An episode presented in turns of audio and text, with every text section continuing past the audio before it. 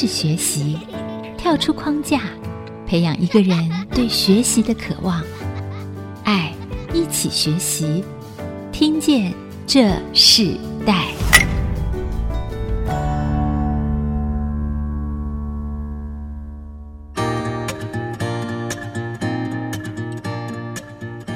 这里是爱惜基因主科广播 FM 九七点五，现在所收听的节目是《听见这世代》。那我是主持人郭兰玉。今天在《听见这世代》的节目里头，我们将要跟大家分享一个世代学习关键字哦，就是谈到一个人的手作甜点——文青烘焙师。那我们知道，整个在台湾的市场哦，曾经做一个调查，在这个调查里头看到台湾的手作甜点市场一年上看十亿元的商机哦，看起来是一个很大的商机。我常常不断的在节目中提到，就说，在我自己住的社区里头，在这一两年的时间，很多很多那种烘焙的这个材料店哈，哎，就突然在自己家旁边的社区就开立了。那我就看到这个，在很多人已经进入到这个烘焙的领域里，不论是从家庭出来，或是自己要创业，我们看到这个烘焙的市场是越来越热哦，也越来越受到很多很多年轻人的喜欢。但是因为商机大。我们就知道竞争力也很大，好像很多人圆了这个梦想，又能够真正获得利润，甚至成为在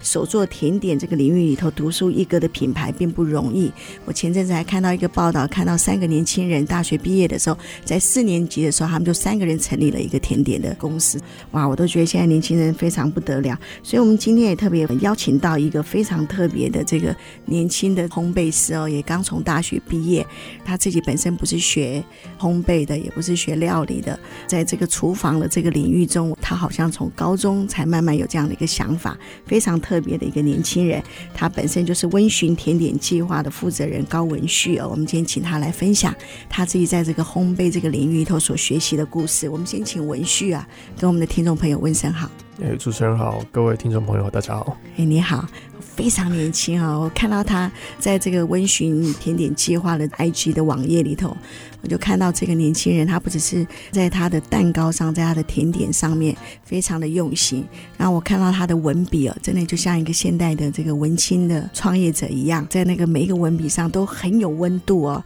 我相信他做的甜点也是非常受到很多人的喜欢。然后我自己还没有吃过啦，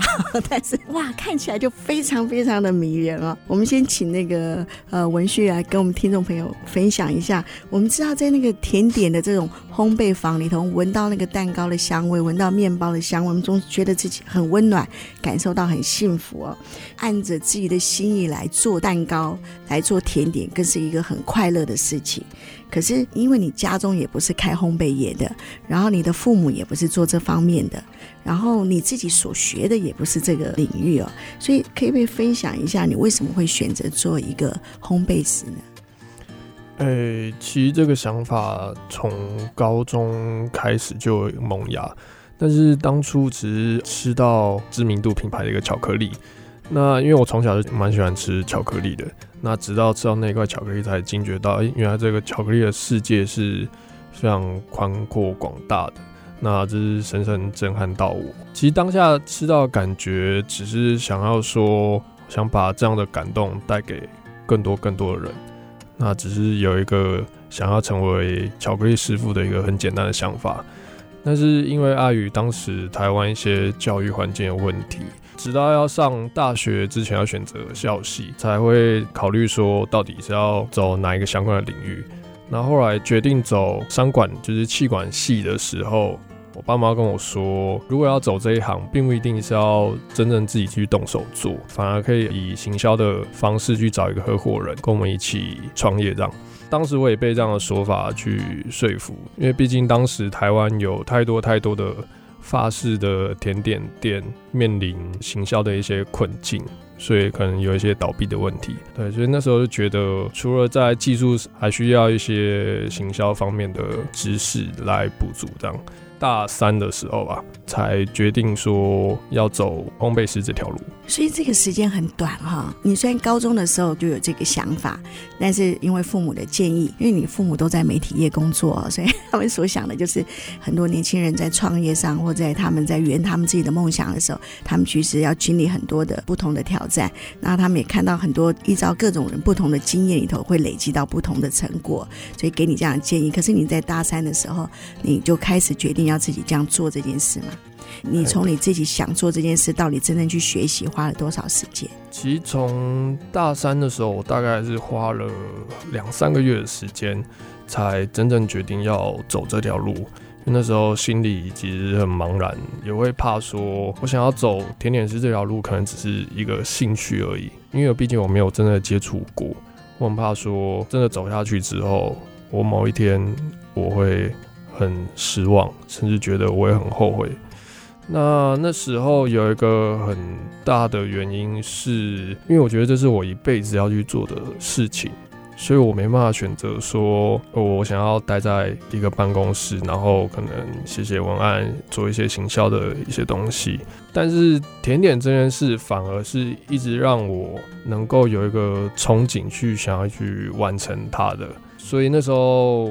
就在某一天晚上，我就突然就觉得，哎、不行，这个就是我真的要去。做的一件事，所以我才真正下定决心要去走甜点师这条路。从那之后开始找一些相关的，不管是课程啊，或是书来实现这个梦想。你自己知道你自己可以做这件事，烘焙就是必须要有个自己的热情嘛。我们做很多事情，当你喜欢吃甜点，可是你真正要做的时候就不一样。所以，当你要做的时候，你说你开始去找书，然后开始去做，你那时候心里所想的那个决心，还有那个信心是从哪里来的？其实刚开始做的时候，其实也不知道从哪里开始下手，因为毕竟我没有从来接触过这个领域，我很茫然。我现在到底该怎么办？那既然我刚开始当初是喜欢巧克力的，那我干脆就先从巧克力的相关一些甜点开始做起。那做一做之后，才发现巧克力是甜点领域里面算一个比较进阶的甜点吧。对，那所以后来才去找一些更基础的甜点的相关的课程去上。那后来有找到一个初阶跟中阶一个，他也开一个一系列的课程。那就是因为那一系列课程来奠定我这些甜点的一些很基础的一些手法或是技术面。后来跟你的父母分享，是在你有这个想法的时候就分享，还是你自己做出结果的时候才跟他们分享这件事情？其实那时候我记得应该是我有这样的想法，就已经跟他们说明我想要走这条路。那是他们虽然可能嘴上没有说太多一些反对的意见，但是我知道他们可能心里是还是会有一些抗拒的。毕竟大家对于这个产业还是会有一些不谅解，甚至觉得。哦，这个职业就是属于比较劳力活、薪水低、是生活品质差的一个职业。这样，我知道他们可能会担心，但是他们的想法反而是，如果我真的决心要去做这件事的话，那他们就只好全力的支持我这样。对，他们也开始就不吃别人的甜点了，就等着 他们的孩子可以做出这样。可是你知道，因为这是一个手做的事业，它不是一个纯机器量产的。我相信你在走这个烘焙的学习，当你决定要做的时候，你会发现手做其实是它最有温度，但它也最难控制。我觉得在这个过程中里头，应该会经历过很多的挑战。我们在下一段部分，我们要请文旭来继续跟我们听众分享。我们稍后回来。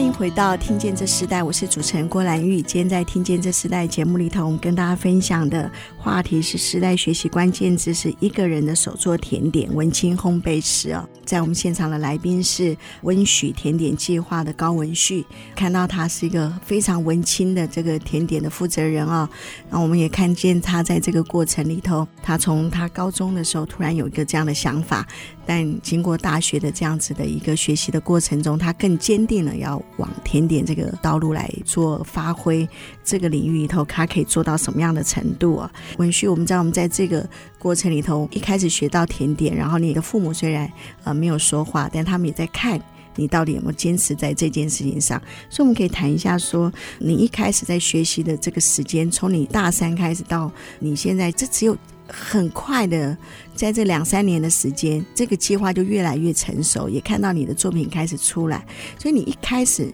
你在学习的过程中，你就知道你要走什么样的方向吗？因为其实做甜点都有很多不同的定位，然后诉求，你的消费对象每个人都不一样。你想当初你做甜点的时候，只是想要给自己吃吗？还给自己家族，或者说你已经有一个市场的想法，或者是说一个呃想要在什么样的一个定位里头做出你自己的作品？其实要找出一个定位，是我一直以来很想问自己的一个问题。其实到现在，其实也只有短短那个两年多，我也没有一个很明确答案，说我自己的甜点到底是什么样子。觉得想要塑造我自己的甜点，我觉得只能靠时间去累积。刚开始当然初期我会观摩很多世界各地大师的作品。就会发现说，当然技术是一个很基本的东西，至于甜点的风格是需要经验去累积的，那同时也要自己的一些美感或是一些生活经验灵感去塑造属于拥有自己风格的甜点。对，那这个过程，我可能觉得，呃，我不敢说现在我的甜点是多么有美感，或是怎么样，就是可能需要外人来评定。但是我自己认为，我自己的甜点是需要很长的一段时间，才能塑造属于他自己一个个性。那你当初在设定的时候，在学习过程中，你觉得在走烘焙业这样子的一个领域的时候，你觉得最困难、最大挑战对你而言是什么？当然还是在技术层面这一块。其实甜点就是在把原本的食材，透过自己的一些双手去转化成另外一个不同的一个食物。这样，我觉得如果我们的技术质量是不足的话，我们是等于是在糟蹋我们手中的这些食材。如果这些食材不能被好好的妥善利用，不能用它最好的方式去处理的话，所以，我我就觉得我们在愧对那些生产那些原物料的那些人的心血。所以，技术不足这一块是我一直觉得应该说很大的痛吧。因为对于手上这些很棒的食材，我却没有办法好好的让它完成一个很完美的甜点，这是我觉得。需要一直努力努力去改善。是，所以你自己在这个过程里头，你怎么去突破？刚刚讲到技术这件事，因为我我也看过一个烘焙师，他也是一个独立开店的人，光做那个吐司，要拿捏那个吐司的温度，他就花了非常非常多的时间和食材。在这过程中里头，你怎么给自己设定目标？然后在这个你觉得最大的关键里头，你怎么让自己突破？诶、其实我觉得想要突破我目前的困境，其实只是一直多多练习，一直动手做而已，没有什么太多的捷径。因为这个手做的甜点，毕竟还是我自己一个人在做，所以我觉得终究它的进步的幅度是有限的。当然，计划未来可能会到其他的厨房去更加的深入的学习。那我觉得。可能到了未来某个时机点，才会重新回来自己一个人再去做这样的事业。对，嗯，所以这是一个你的创业阶段，还是你认为这是你在人生中学习的一个阶段？当然还是一个属于学习的阶段了，因为其实到现在还不敢称我自己是一个甜点师，我觉得我现在还是一个。很业余的做甜点的一个人而已，因为毕竟我还没有真正的进入厨房去做过，只有上过一些课程。那样，对于要把它称为事业，我觉得我会愧对我自己，也会愧对我大家吃我的甜点的人。手做的这个甜点的过程里头，你觉得最大的幸福是什么？我觉得最大的幸福。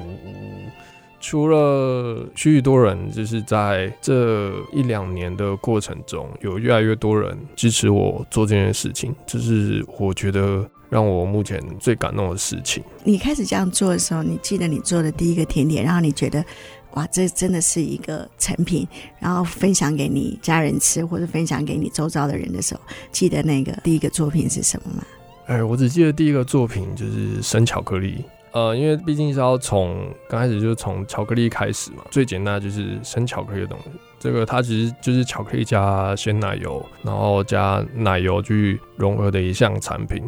虽然那时候我自己亲手做出这样的一项产品，我会觉得哎、很不可思议，就是它只是简单的几项材料就可以做出呃很好吃的东西。但是其实虽然心里是会有开心的，很想要分享给大家，但是同时也会觉得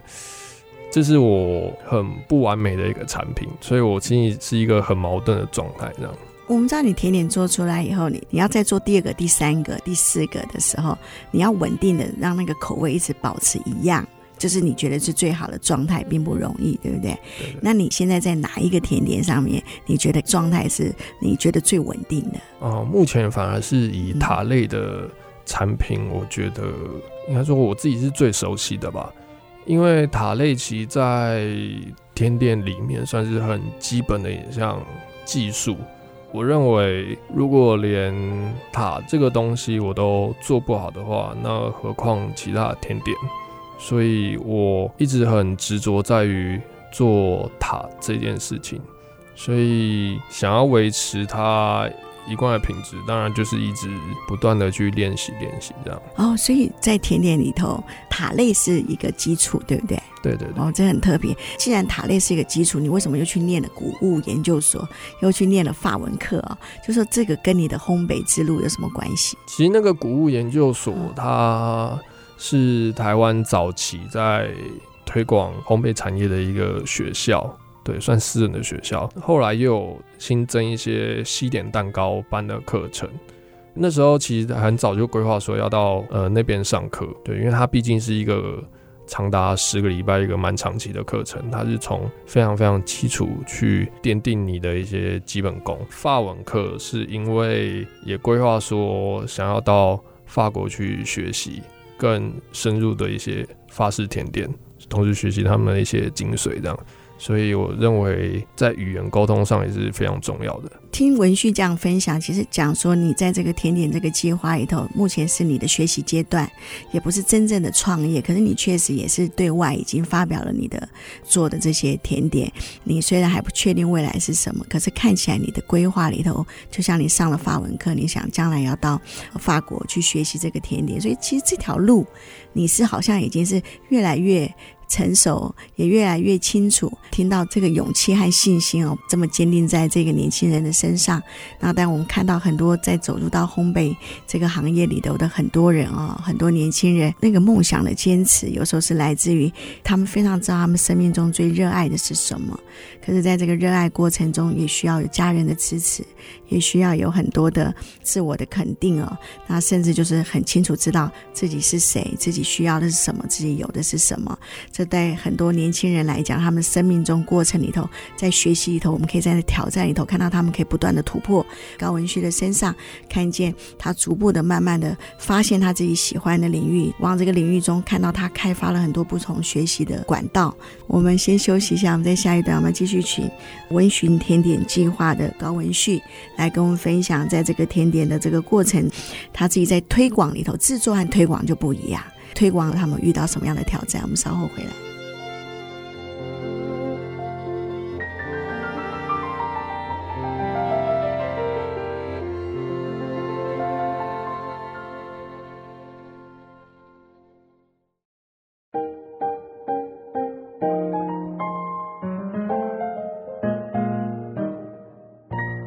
欢迎回到《听见这时代》，我是主持人郭兰玉。今天在《听见这时代》的节目里头，我们现场访问的来宾是。温煦甜点计划的高文旭哦，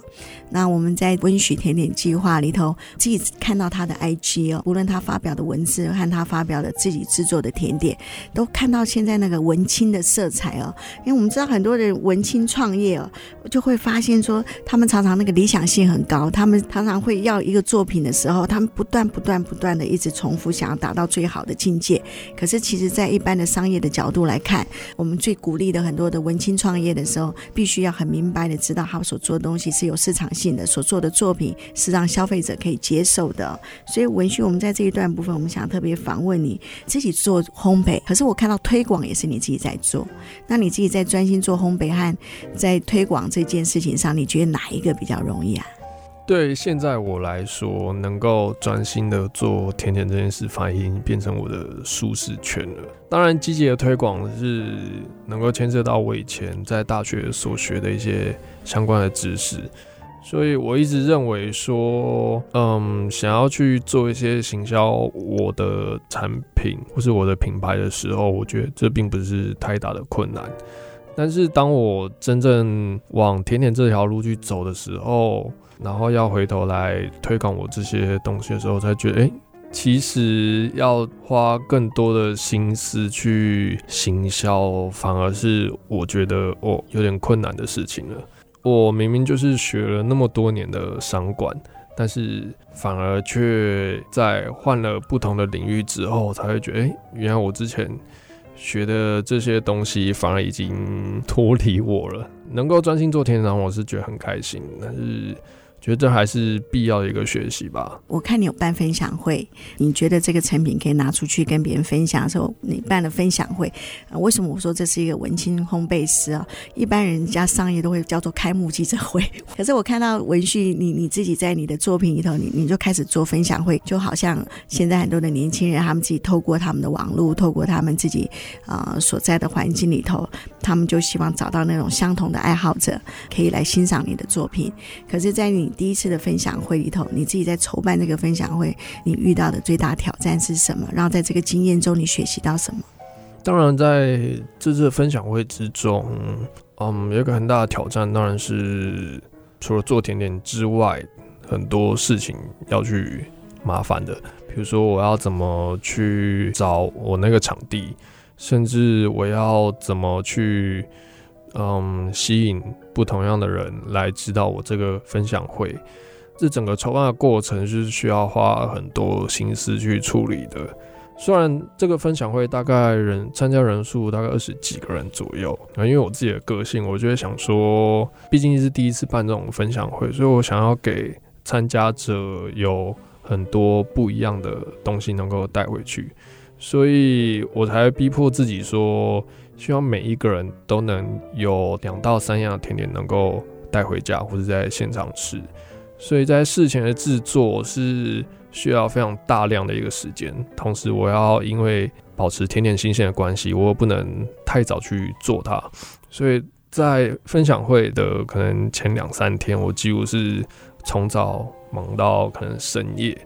觉得那是一个突破自我极限的一个过程，所以我觉得，嗯，虽然他说是一个蛮大的挑战，但其实我也蛮开心的。嗯，在那个分享会中，你自己分享你的作品，你自己主持这个分享会嘛，然后你也分享你作品里头的每一个不同的意义。嗯，所以在这个过程里头，你觉得最大的回馈是什么？其实当然最大的回馈是所有参加者他们。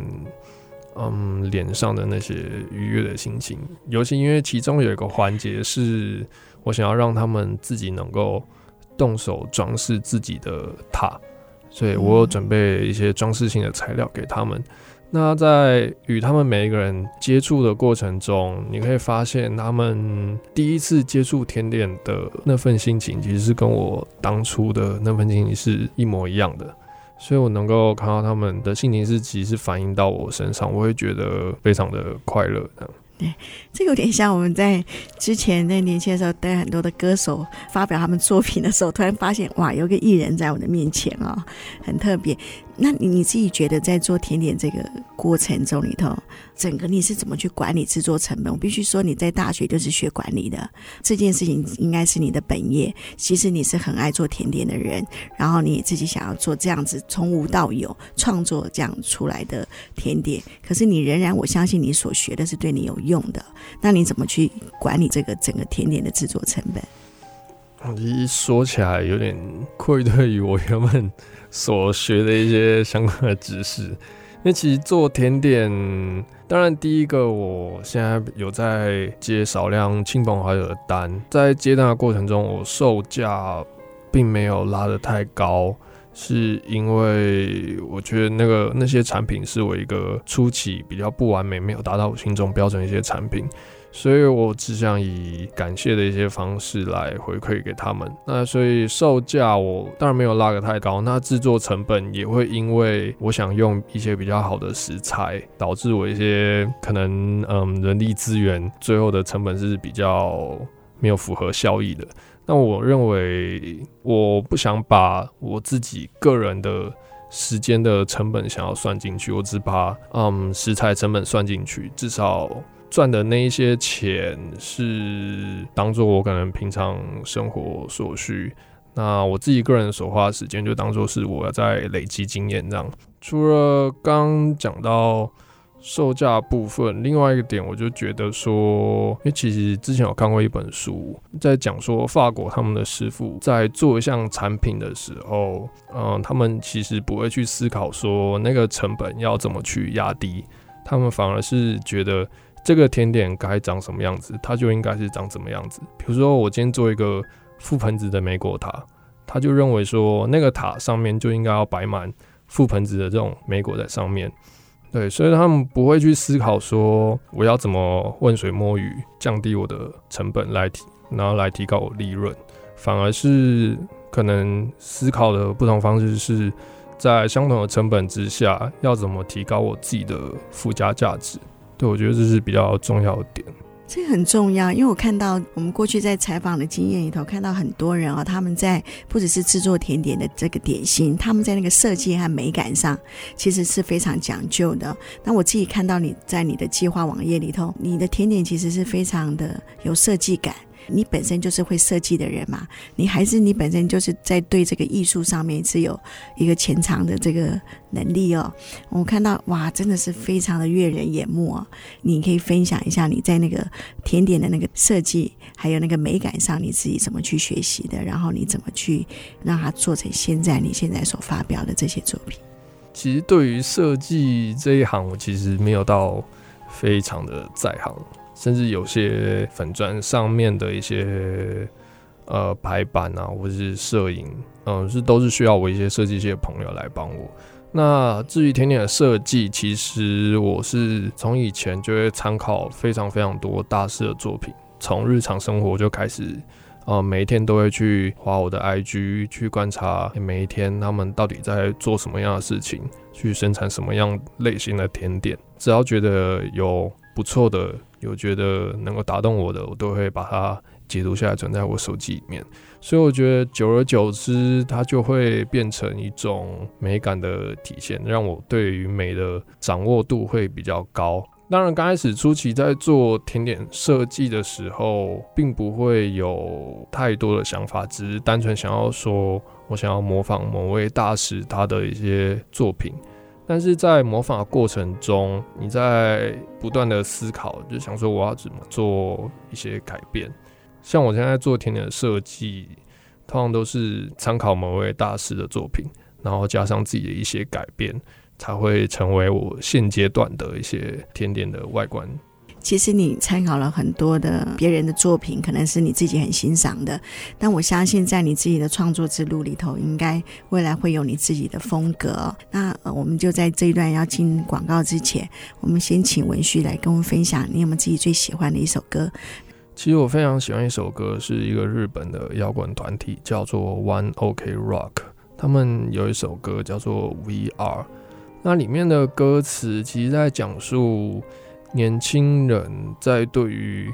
未来的彷徨，歌词在描述年轻人应该是要对于未来是有一个相信，它是一个很光明的一个存在。这样，即使你现在是心里是很彷徨的，但是你应该保有你心里面对自己很相信的那个力量。除了歌词之外，他们那首歌其实刚开始。有一个活动是他们请日本大概十八岁左右的年轻人跟他们一起合唱那首歌。其实那时候看到他们大家在合唱那首歌的时候是非常非常感动的。文旭讲到一个很重要一件事哦，看起来是你一个人梦想，一个人的手作甜点计划，可是在这个甜点计划里头，其实你需要的是很多人跟你一起看见这个梦想长大哦，然后在心里谈到彷徨和坚持的信念是什么，非常奇妙的心情，我相信也是反映你现在在这个学习阶段里头很重要的一个心情的回应啊。我们就在这首歌里头，我们先休息一下，我们在下一段部分，我们来继续访问我们今天来宾高文旭，我们稍后回来。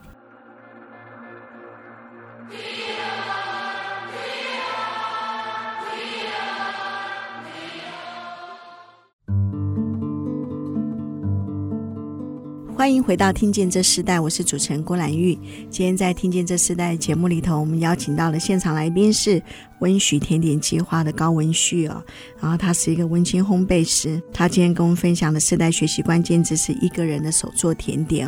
我们发现现在很多的年轻人凭着他们的信心和他们的勇气，他们就进入到这个非常特别的行业。那同样的，在这个过程中，他自己是学管理的，然后可是在这个一路的学习里头，也听到他的父母来分享，其实这个孩子从小就很喜欢，对数学很有天分，对这个生物也很有反应哦，应该说。在这方面可以看到他独特的天赋，可是他竟然在大学三年级的时候就往这个烘焙这个领域来往前走，开始他的第一步。那同样的，刚刚听到他的分享是非常的奇妙的啊，在这过程中，你学甜点里头不如他自己原来想的，那在整个学习过程中也颠覆了他很多的想法。那我们在这这一段部分，我们要请文旭来跟我们分享说，你觉得自己在经历这两年多的时间，你觉得手做甜点带给你最大的成就是什么？我觉得最大的成就是能够看到自己在原本所规划的这条路上，能够一步一步的往前走。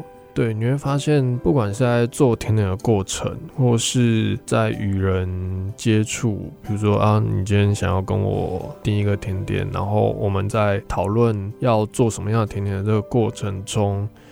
会慢慢发现到自己是有所成长的，已经与嗯两年前的自己是非常不同的。虽然这个进步的幅度不敢说是很大。但是我至少觉得我是在这条路上这样走下去的。那你当初在定这个甜点的这个计划名字的时候，你叫温许甜点计划，跟一般很多手做甜点的呃人，或是想要走这个方面的人，他们第一次看到这样子来描述你自己的一个事业啊，无论你觉得现在是一个学习阶段，你当初为什么要取这个名字？这其实我们在想了很久。就是以温煦来说，这两个字其实就是我名字的谐音而已。对，我就是某一天突然在想说，哎、那要不要以我的名字去取一个自己的品牌这样？然后讲我的名字讲一讲，哎、突然觉得这两个字其实以谐音的方式来表现蛮不错的。那至于温煦甜点计划，那个计划指的意思是说。因为我之前在创立这个品牌之前，并没有太多想法，只是单纯说我在大四那段当兵前的空白时期，嗯，因为当然也找不到一些甜点店的工作愿意收我这样，所以我觉得在那段空白期间，我必须要做属于我自己的一些产品，除了增加自己的履历之外，让更多人认识我的甜点。所以我觉得那时候对我来说，它只是一个阶段性的计划。所以我找了一些朋友来帮我，每一周都拍一个甜点，然后总共七个礼拜这样。那在那七个礼拜之后，可能举办一些活动，像是之前说的分享会，或是贩售一些少量的甜点，那可能就是要把这个计划给结束掉。但是后来没想到说，大家是对嗯我的甜点还是非常喜爱，所以当然计划这个后来转变为我在接下来这条路上的每一个每一个阶段。它都是有不同的意义的存在。是，哇，我觉得这是很特别的，让我们知道计划比不上变化。哇，原来的计划里头越走越长。你觉得你父母给你最大的鼓励是什么？在这个过程里头，其实我觉得就是默默的在我背后支持着我吧。因为其实以我的个性，不太喜欢接受太多的肯定，我反而比较喜欢，嗯，别人能够给我一些批评。对，如果能够给我一些比较嗯有意义的一些评论的话，我会比较开心。因为毕竟是父母嘛，那就是吃小孩甜点，就是一定都会说好吃，但是他们也不会说啊，你今天嗯可能走这条路不好或怎么样的，因为他们知道我的个性就是，既然决定要走这条路做这件事，其实几乎没有什么人可以。左右我的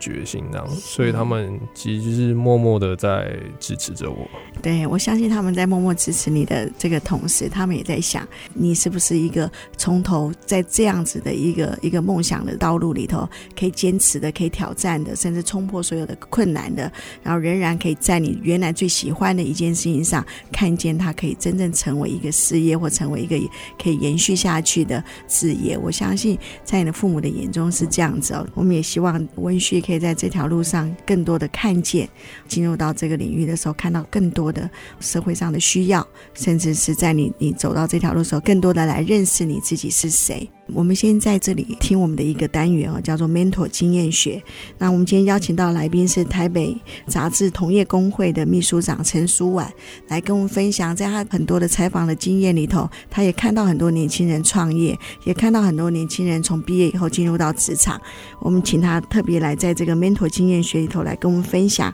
在职涯中从兴趣到成为专业的经验，应该要具备什么样的条件，什么样的信心，也给准备想进入这个新创年轻人一段鼓励的话，我们一起来听 Mentor 经验学，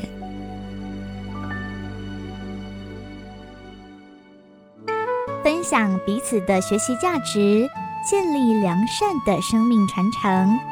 Mentor 经验学，主持人好，然后各位听众大家好，我是陈淑婉，目前是在台北杂志工会担任秘书长的职务。其实从这个兴趣到成为专业的一个经验，我认为应该是说，我从很多年轻人身上看到，当然也从我自己的本身的经验里面，呃，我觉得第一个你要非常了解自己，也就是说你要很清楚的知道自己到底喜欢的是什么，不喜欢的是什么。坦白讲，我从高中的时候就。很清楚的知道，我以后要做一个文字工作者，因为有了这么一个比较明确的目标之后，我念大学就是非大众传播系或者是新闻系不念，然后不论考了多少次，我就考上我自己理想中的一个大学。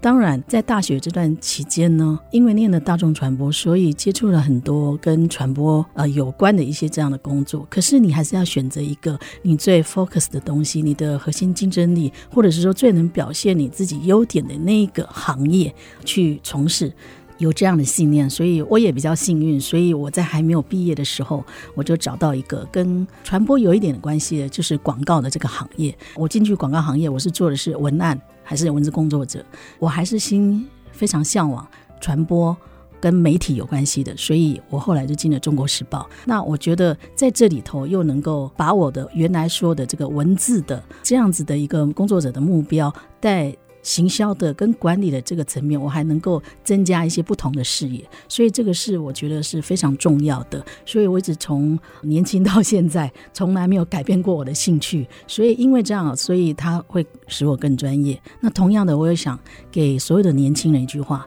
也就是说，不管你现在有没有找到你的志向，你还是要很清楚你自己喜欢的是什么。不喜欢的是什么？可以先从这边开始。我觉得，当你确定了你自己的路的时候，你就会发现，其实有很多额外的一些，可能是其他的无形的助力，或者其他一些什么助力都来了。因为你选择了一个很正确的道路，你就会发现，A 是一个助力，B 是一个助力，C 也是助力，它通通来帮助你来完成你的梦想。当然，你要非常很坚持的走到这个你想要去朝这个梦想目标这个这一条路，但是必须要有非常大的勇气，还有非常大的坚持。希望这一点小小的经验能够分享给我们所有的年轻朋友。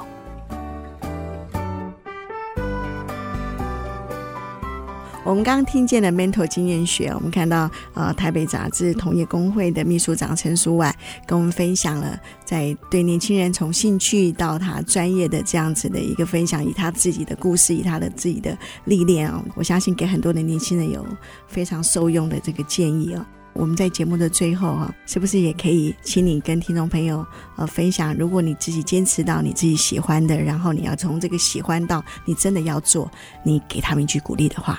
不管怎么样，就是在未来的某一天，我相信每一个人都会找到他属于自己的道路的。好，我们也祝福你可以在这个甜点计划里头找到自己非常精彩的道路哦。那我们在跟听众朋友说再见的同时，你是不是可以分享最后一首歌曲？嗯，最后我想推荐一首歌曲，它是好乐团，那他们的歌曲叫做《被爱灌溉长大的人》。他这首歌，它其实从歌词、旋律到歌声都是非常有温度，能够温暖人的。不管你是对周遭生活的一切，或是觉得对这个世界是有很多的不满，或是你觉得自己是一个很彷徨无助的状态，其实这首歌就是在告诉你说，不管怎么样，必须要去找到你自己的一个价值，同时倾听那些真正爱你、真正喜欢你的那些人的声音。那我们今天也非常谢谢文青烘焙师高文旭来带给我们他自己的生命学习的故事，我们非常谢谢你。好，谢谢。我们今天节目进行到这里，我们下次再见，拜拜。嗯，各位听众再见。连接世代，超越差异，富予建设邀请您，爱一起学习。温柔